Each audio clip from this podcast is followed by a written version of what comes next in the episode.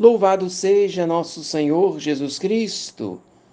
Que tenhamos uma santa e abençoada noite, às vésperas do início da Semana Santa, e que de fato seja uma santa semana, que possamos passar unidos a Jesus, tanto na sua entrada triunfal em Jerusalém, como na sua subida até o Monte Calvário. Vamos sentir com a Igreja e vamos também participar das cerimônias tanto quanto possível, mas sempre com essa intenção de cada um se unir a Jesus na sua dolorosa paixão. E mesmo que nosso Senhor, então, ele nos prive de algumas consolações humanas, de algumas realidades que, se nós estivéssemos nos tempos normais, vivenciaríamos, mas que seja feita a vontade de Deus, já que o momento é de provação. E o livro da imitação de Cristo fala da privação de todo conforto.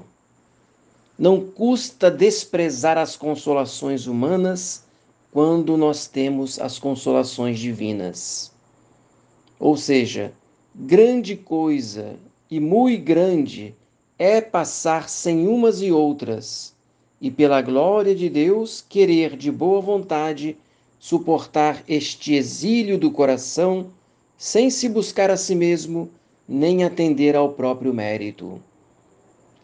Nós perderíamos o nosso mérito se nós não soubéssemos suportar pacientemente as tribulações do tempo presente, ou se ficássemos reclamando, cobrando de Deus as consolações divinas ou se ficássemos esperando dos homens as consolações humanas. Mais vale entender que quando nós temos Deus, nós temos tudo, e o resto, como dizia São Paulo, é tudo esterco. Nada vale se nós não as consideramos com o olhar de Deus. Tudo vale sim, desde que as coisas nos conduzam a Deus, nos façam amar mais ainda o nosso Criador, o nosso Salvador. Que maravilha, então, é que estejas alegre e fervoroso quando não te falta a graça. De todos é desejada essa hora.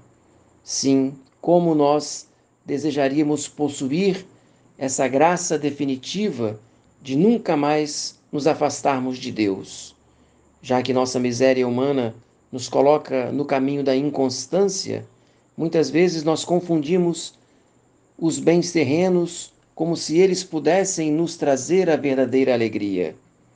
E como é bom perceber que a verdadeira alegria só pode vir do coração que possui a graça de Deus.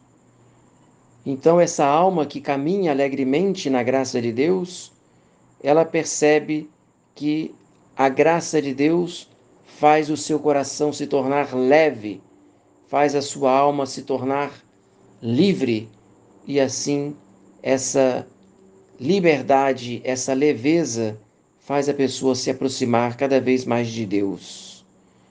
Não é de admirar que não sinta peso quem é sustentado pelo Onipotente e conduzido pelo Supremo Guia.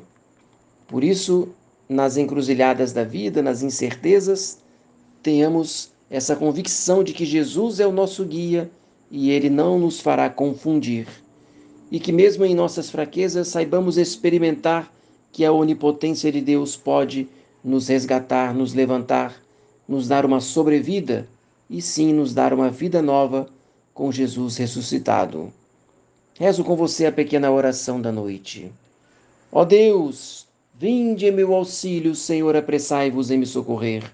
Glória ao Pai, ao Filho e ao Espírito Santo, assim como era no princípio, agora e sempre por todos os séculos dos séculos. Amém. Oremos, visitai, Senhor, nós vos suplicamos. Visitai a nossa casa e afastai dela todas as ciladas do inimigo, que nela habitem os vossos anjos para nos conservar em paz e que sempre vossa bênção nos proteja. Por Cristo nosso Senhor. Amém. Desça sobre você, sobre sua casa, sobre toda a sua família. A bênção de Deus Todo-Poderoso, o Pai, o Filho e o Espírito Santo. Amém. Que Nossa Senhora abençoe você Tenha uma santa e abençoada noite. Salve Maria.